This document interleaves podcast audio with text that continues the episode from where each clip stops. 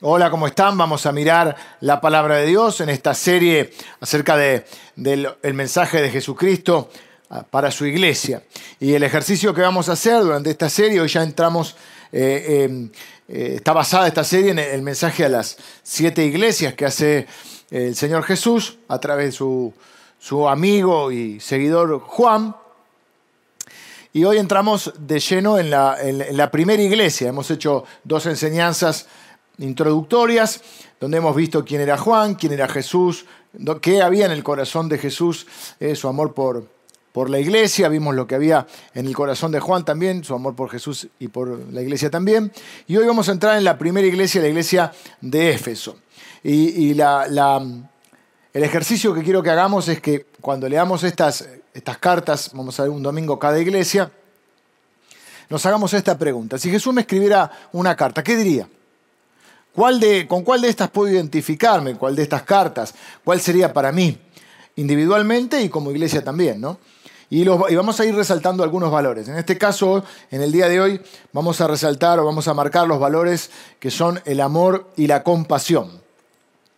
Primero les doy un poco de contexto acerca de la ciudad de Éfeso. Era una ciudad grandísima, con puerto, con mucho comercio, mucha gente que iba y venía y también con mucha población, quizá un cuarto de millón de personas vivían en esta ciudad que además tenía puerto, como les digo, y, una, una, gran eh, asistencia de gente de otros lugares. Eh, y esto es importante porque al ser una ciudad muy, muy importante, desde estas ciudades es donde surgía eh, mayormente todo el movimiento misionero. Eh, de hecho, el apóstol Pablo, por ejemplo, en sus viajes misioneros generalmente visitaba las grandes ciudades porque eran estratégicas, porque si se convertía mucha gente en las grandes ciudades, de ahí, como eran ciudades visitadas, de ahí las personas volvían a sus lugares, que quizá eran más lejanos, y el Evangelio podía difundirse. De hecho, el, cristianismo al principio fue un movimiento urbano, eh, eh, sobre todo enfocado en las grandes ciudades, y una de esas grandes ciudades era Éfeso. Al punto que eh, em, casi el 90% del, cristianismo al principio era en las grandes ciudades. Veamos la palabra de Jesús entonces para la iglesia eh, en la ciudad de Éfeso. Les voy a leer eh, la carta y luego vamos a, eh, viendo que tiene una estructura esta carta, ¿no? Y en general se va, que se va a repetir a lo largo del mensaje de las siete iglesias. No exactamente, pero hay como un, un bosquejo. Dice, escribe al ángel de la iglesia en Éfeso, el que tiene las siete estrellas en su diestra, el que anda en medio de los siete candeleros de oro, dice esto. Yo conozco tus obras y tu arduo trabajo y paciencia y que no puedes soportar a los malos y has probado a los que se dicen ser apóstoles y no lo son y los has hallado mentirosos. Y has sufrido y has tenido paciencia y has trabajado arduamente por amor de mi nombre y no has desmayado. Pero tengo contra ti que has dejado tu primer amor. Recuerda por tanto de dónde has caído y arrepiéntete y haz las primeras obras, pues si no vendré pronto a ti y quitaré tu candelero de su lugar si no te hubieres arrepentido. Pero tienes esto, que aborreces las obras de los nicolaitas, las cuales yo también aborrezco. El que tiene oído, oiga lo que el Espíritu dice a las iglesias. Al que venciere, le daré a comer del árbol de la vida, el cual está en medio del paraíso de Dios. Hay una estructura que con, algunas variaciones, pero en general es un, eh, hay muchos puntos que, se repiten. Uno de ellos es la presentación de Jesús. Las cartas empiezan con Jesús presentándose a sí mismo de diferentes maneras. En este caso dice, eh, el que tiene las siete estrellas en su diestra, el que anda en medio de los siete candeleros de oro. Esa es la presentación. El que tiene las siete estrellas en su diestra. Esto es interesante porque en una moneda que había, o las monedas que acuñadas, aparecía el, emperador sentado sobre la tierra con siete estrellas eh, en su mano. Era un emperador que estaba eh, adorado o era adorado como Dios, se llamaba Domiciano, Y quizás Jesús se burla un poco de Domiciano diciendo, este tipo hace monedas, pero yo soy el que está sentado sobre el universo y tengo las estrellas, ¿eh? soy el soberano de la creación. Domiciano es un dios falso, es un rey, pero yo soy el rey de reyes. Así que hace esta referencia a que está por sobre todo, aún incluso por sobre el emperador. Y dice que camina entre los siete candeleros de oro. Así que la iglesia es representada como una lámpara en un lugar lleno de oscuridad, donde el cristianismo vive, viene, perdón, como una luz y Jesús, Jesús vive y Él es la luz, es eh, la luz del mundo, Él es el que es reflejado mediante la iglesia. Así que Jesús está en la iglesia y la iglesia está reflejando la luz de Cristo. Así es como se presenta Jesús. Luego también hay un reconocimiento en esta estructura de carta que les digo. Es decir, las cosas que ellos están, que Jesús ve, que están haciendo bien, o aquello bueno que quiere resaltar. Y primero reconoce que son gente que sirve esforzadamente. De hecho, fueron, de Éfeso es epicentro de, de toda la actividad misionera de la iglesia en toda esa región. Así que les dice que ellos sirven eh, eh, esforzadamente y que son perseverantes. Hemos estado hablando acerca de la perseverancia.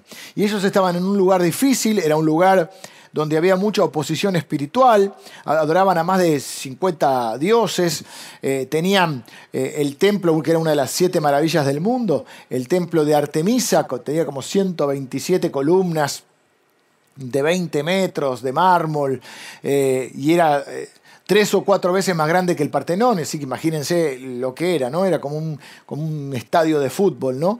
Y, era un, lugar donde mucha gente venía a, este, a adorar a esta diosa. Además era un lugar también donde los delincuentes podían encontrar cierto refugio porque tenían una especie de, ley de, amnistía, ¿no? Que le permitía a ellos eh, ser este, perdonados de todo sus delitos. Así que mucha gente, muchos delincuentes iban a este lugar en busca de esta amnistía. Así que era un lugar difícil, pero ellos, aún a pesar de eso, Jesús les reconoce que son perseverantes. Tercero, reconoce que tienen una sana doctrina, es decir, que no creen cosas equivocadas, no agarran pasajes bíblicos para decir cualquier cosa y, y citarlos incorrectamente y hacer falsas enseñanzas, sino que eh, lo que Jesús les dice es, hay falsas doctrinas, pero ustedes son inteligentes, están en la palabra de Dios y, comprueban cada doctrina con la escritura. Hay muchos falsos maestros, pero ustedes han sabido rechazar esos falsos maestros y esas falsas enseñanzas. Hoy también abundan muchas falsas enseñanzas, muchos falsos eh, falsas doctrinas, falsos profetas, falsos apóstoles.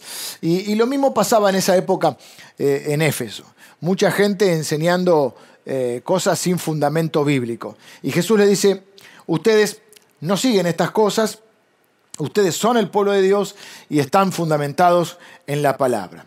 Así que imagínense si ustedes llegan, eh, eh, llegaran a la iglesia un día y, el, el, pastor o yo vengo y les digo, este, eh, tengo, recibimos una carta de Jesús. Y Jesús nos felicita por ser esforzados, por ser perseverantes, porque tenemos la sana doctrina. Y todos diríamos amén, porque estamos sirviendo en medio de, estamos siendo luz en medio de la oscuridad. Eh, todo fantástico, estaríamos todos felices. Pero también hay alguna corrección, porque la carta no termina acá. Eh, viene con esta estructura. La presentación de Jesús, de quien es Jesús se presenta de una manera, el reconocimiento cuando lo hay y la corrección. Algunas iglesias no hay corrección, pero en este caso sí hay corrección. Hay una crítica. Le dice, ustedes tienen un problema, no son muy amorosos. Eh, los felicito por, por, todo lo que han hecho, eh, pero eh, hay una crítica para ellos, o podemos llamarle una corrección, porque no están amando o han perdido ese amor que tenían, no están amando a la iglesia, no están amando a las ovejas. Eh, no, están no, me están amando a mí con el mismo amor, incluso a los lobos, eh, que, son aquellos que atentan contra la iglesia, también eh, hay que amarlos. es una iglesia fiel, es una iglesia responsable, yo conozco su corazón y se ha vuelto un poquito insensible. es como que se endurecieron un poquito. Y el resultado dice como que han caído de donde estaban y, me habían empezado con, mucho amor, los unos por los otros, por los cristianos, por los no cristianos, aún por los que se oponían, y ahora no son eh, tan amorosos, ya no tienen tanta paciencia, tanta bondad eh, o tanta gracia. Es decir, ¿creen en la Biblia? Sí. ¿Son amables? No. Porque la Biblia dice que tenemos que ser amables. ¿eh? tenemos que amar y tenemos que hablar verdad, pero también tenemos que esa verdad transmitirla con amor. Porque la Biblia dice que, que justamente que tenemos que tener ese, ese, ese balance entre gracia y verdad. No es 50% de gracia y 50% de verdad. La Biblia dice que Jesús estaba lleno de gracia y de verdad. O sea, 100% de gracia y 100% de verdad. Pero no puede haber solamente verdad si no hay amor. Y lo que pasa es que eh, muchos de los efesios se habían llenado de la verdad, pero habían perdido el amor. Y esto podía pasarnos también a nosotros. Seguramente eh, que hay razones, argumentos que podemos poner eh, como hicieron los efesios, es decir, volvernos un poco como ellos y de repente eh, ser tan bíblicos, lo cual es, es bueno, pero volvernos autoritarios, una mano dura, insensibles, y ellos seguramente tenían excusas, y, son las mismas excusas que nosotros podemos tener, ¿no? Podrían haber dicho, bueno, toda esta, esta gente no nos gusta porque esta gente está haciendo un montón de cosas malas, porque viven de, cualquier manera. Nosotros ya llevamos años acá, estamos hartos de siempre perseverando, siempre sirviendo, pero bueno, estamos un poco cansados, ya, hicimos ¿eh? todo, y ahora la verdad es como que me volví un poquito más insensible. Eh, este, esta iglesia permaneció unos 100 años más o menos, eh, de modo que fue fiel por muchos años, generación tras generación, eh, padres, abuelos, hijos, nietos, bisnietos, siempre sirviendo esforzadamente, cuidando, leyendo la palabra, orando, y, en algún momento se hartaron. Y bueno, no necesitas este, levantar la mano ni, ni decir nada conmigo, pero seguramente eh, hay muchos que por ahí se sienten de la misma manera, que ya están cansados de haber servido al Señor, ya están eh, hartos a veces del contexto en el cual les toca vivir. Pero bueno, todavía estamos vivos, todavía no hemos llegado a la meta y tenemos que seguir amando y sirviendo a las personas. ¿Cómo podríamos parecernos nosotros o cómo podríamos llegar a parecernos a, a los Efesios. Si nosotros leemos este libro solamente teológicamente, esto nos va a dar licencia para criticarlos y, para decir, bueno, oh, mirá, perdieron el amor, este, pero también lo podemos leer con humildad y decir, yo puedo llegar, me puede llegar a pasar a mí lo mismo, puedo llegar a parecerme a los Efesios, ¿eh? porque por ahí tengo la palabra de Dios, tengo las, creencias correctas, pero por ahí perdí un poco ese amor.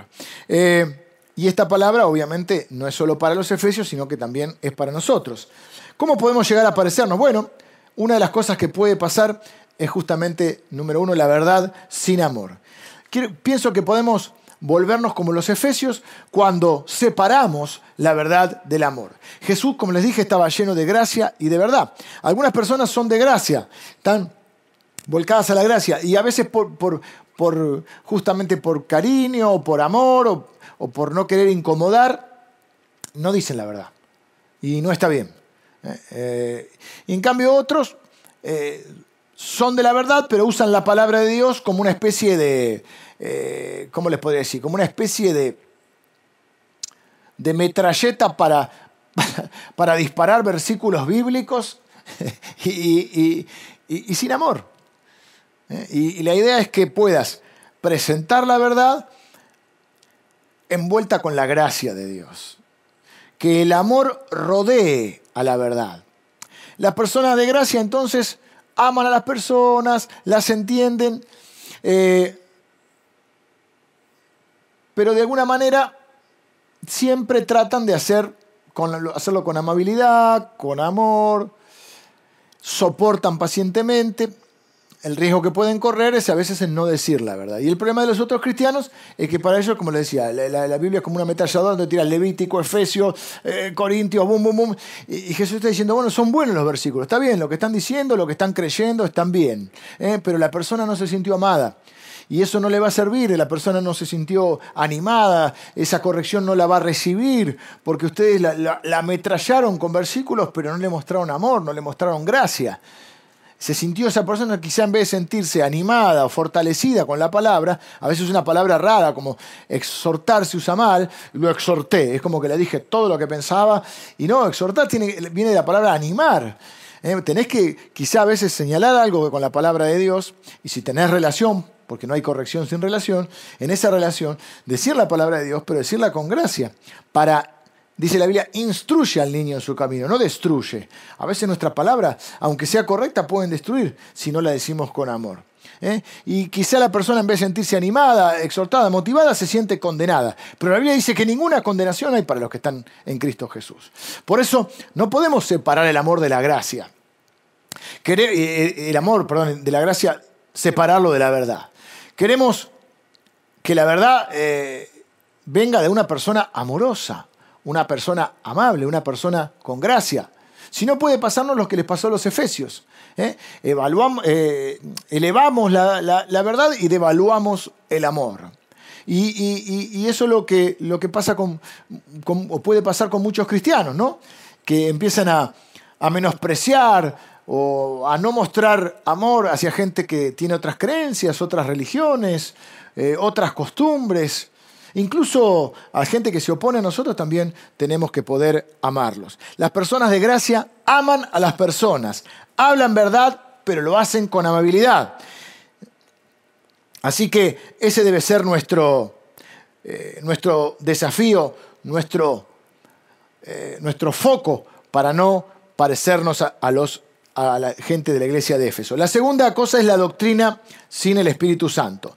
Nos volvemos como los efesios cuando escuchamos eh, la palabra de Dios y cuando eh, en base a eso construimos eh, nuestras creencias y, lo hicimos inspirados por, por Dios y, asistidos por el Espíritu Santo, pero en un momento, como ya tenemos las creencias correctas, dejamos de escuchar al Espíritu Santo. Ya como que no lo necesitamos, ya tenemos la respuesta para cada situación. Ya no siento la necesidad de orar, de pedir la guía de Dios a través de su Espíritu, porque ya como tengo la palabra y como la sé de memoria, listo, ya mi teología me dice qué hacer. Yo no estoy diciendo que no busquemos claridad teológica, lo que estoy diciendo es que aún así siempre necesitamos ser guiados y llenos del Espíritu Santo.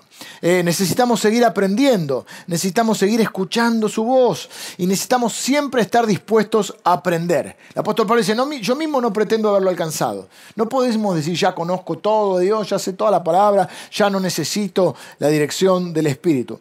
Por eso una de las cosas... Eh, que, más le dice a cada una de las siete iglesias siempre es, el que tenga oídos para ir, oiga lo que el Espíritu dice a las iglesias. La propia palabra de Dios, la Biblia, fue escrita por hombres, pero bajo la inspiración del Espíritu Santo. Así que nosotros mismos tenemos que seguir esa dirección. Lo que hace el Espíritu Santo es toma ahora la palabra de Dios y nos enseña a través de ella a conducirnos, a guiarnos y a dirigirnos.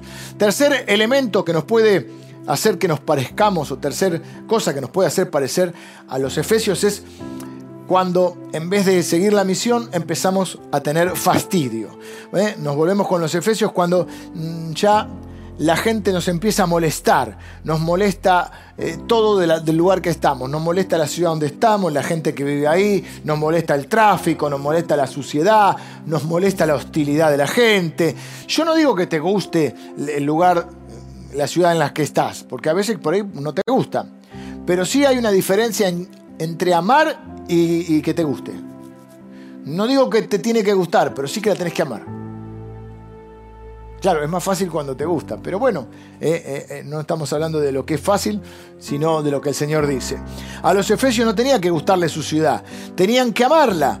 Y nosotros podemos incluso amar a las personas que no nos gustan. Yo siempre Sugiero que uno sea amable. Si uno es amable significa que uno es eh, un poco más fácil de amar, ¿no? Amable, como alguien es enseñable, es alguien que se le puede enseñar. Alguien amable es alguien que, que se deja amar de alguna manera. Y hay personas que no son amables. Y hay personas que no nos gustan. Es más, hay personas que nos caen mal, pero las tenemos que amar como Cristo los amó. Romanos dice que, capítulo 5 dice que Dios ha derramado eh, su amor sobre nosotros. Así que el amor viene de Dios a nuestra vida y hace posible que amemos aún a la gente que no nos gusta o que nos fastidia. No podemos recibir el amor de Dios sin poder compartir ese amor, porque eso entonces sería hipocresía. Número 4, desprecio en lugar de compasión. Podemos ya, que por ahí no los amamos o por ahí ya no los... Eh, eh, no nos gustan, en vez de tener compasión por ellos, los podemos comenzar a despreciar. Eh, a veces la gente religiosa desprecia al, que no piensa como ellos. ¿no? La Biblia dice que la gente hoy está ciega espiritualmente y, que, si nosotros de alguna manera olvidamos que aparte de Cristo nosotros mismos estaríamos muertos y estaríamos ciegos, o sea, nos olvidamos de, la obra de Cristo en nosotros, nos olvidamos de donde Cristo nos rescató a nosotros, podemos perder la compasión hacia los demás. Pero así cuando recordamos de dónde nos sacó el Señor, es la manera en la cual podemos tener compasión y decir, así como yo estaba ciego y él está ciego, necesita a Jesús. Así como yo estaba muerto espiritualmente, esa persona está muerta espiritualmente y necesita a Jesús como yo lo necesité. También podemos volvernos como los efesios cuando eh, hacemos, decimos algo y hacemos quizá otra cosa, ¿no? Eh, y, ahí es donde nosotros tenemos que también arrepentirnos. Pienso que muchas veces le decimos a los demás que se tienen que arrepentir o les señalamos las cosas que ellos hacen mal. Eh, pero no nos damos cuenta de lo que nosotros estamos haciendo mal. Y por eso la Biblia dice que nadie piense, que cada uno mire al otro y piense como que el otro es mejor que uno. Estime al otro como superior a uno mismo. Porque a veces podemos, somos capaces de ver, expertos en ver eh, la viga, eh, perdón, la, paja en el ojo ajeno, ¿no? Y no podemos ver la viga que hay en nuestro ojo. Y, le decimos a la gente lo que hace mal y no podemos ver nuestros propios errores. La otra razón y la sexta por la cual eh, nosotros podemos volvernos como los efesios es cuando ya pensamos que ya hicimos lo suficiente. A veces lo veo en gente que, lleva muchos años en el Evangelio eh, y ya llega un punto que decís, bueno, ya hice lo suficiente, ya di lo suficiente, ya serví lo suficiente, ya hice mi parte, ahora me voy a sentar, como si dijéramos, en, eh, la tribuna o en el banco de suplentes y ahora que otro se ponga eh, el uniforme o el equipo y, salga a la cancha. Quizá a algunos de los, de los de gente de Efesios le pasó lo mismo, ¿no? ya hicimos suficiente. Y, Jesús viene y le dice, pero ¿qué pasó con, el amor? Porque tienen la doctrina correcta, porque eh, eh, saben eh, la Biblia, porque han perseverado durante mucho tiempo, pero veo que han perdido el amor. Y lo bueno que veo es que Jesús no los culpa por, por esta circunstancia. No le dice, podrían haber hecho más, sino que le dice, ¿por qué ¿Por qué perdiste el amor?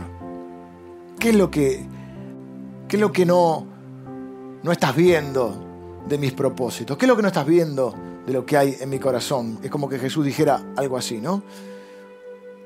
Porque Jesús sigue teniendo un corazón para la gente que todavía no le conoce. Jesús no está harto de la gente. Jesús no está frustrado con la gente. Jesús no está enojado con la gente. No anda buscando a las personas para perseguirlas y castigarlas. Jesús aún ama a las personas. La Biblia dice que Él retrasa su venida por amor a las personas. Que todavía hay gente que salvar. Eso es lo que nos está diciendo a los Efesios y nos dice a nosotros hoy. Todavía hay gente que amar, todavía hay gente que salvar, todavía hay gente que servir, todavía hay gente que predicarle la palabra. Hay mucho para hacer. Está bien que sepas la Biblia, Está bien que has sido perseverante hasta ahora, pero todavía no terminó tu tarea. Hasta que el Señor venga o hasta que el Señor te llame, todavía hay propósito para tu vida. Y si el Señor no está harto ni de esa ciudad, ni de esa gente, ni de nuestra ciudad, ni de nuestra gente, nosotros tampoco. Y tenemos que amar a los que nos gustan, a los que son amables y a los que no nos caen también. Incluso a los que no nos gustan, porque eso es lo que hace Jesús. Y su amor ha sido derramado en nuestro corazón. También le da un consejo, le dice, recuerda ¿Eh? ¿De dónde has caído? Recuerda de dónde te, dónde estabas, de dónde te sacó el Señor. ¿Cómo conociste al Señor? ¿Qué hizo el Señor por vos? Y arrepiéntete. No es sentir culpa, ¿eh? es cambiar de pensamiento y de actitud. El arrepentimiento no es lo mismo que la culpa. Y le dice, haz las primeras obras. No le dice que traten de sentir lindo, ay, trata de sentir amor por el otro, porque no lo vas a sentir. Primero, ¿cómo vas a, poner en práctica ese amor? Sirviéndolo. Aunque no te caiga bien, aunque no te gusta. Porque eso es el amor. No es sentir lindo. ¿eh? Es expresar ese amor y una de las formas es a través de actuar correctamente, con la actitud correcta. Luego los sentimientos se alinean.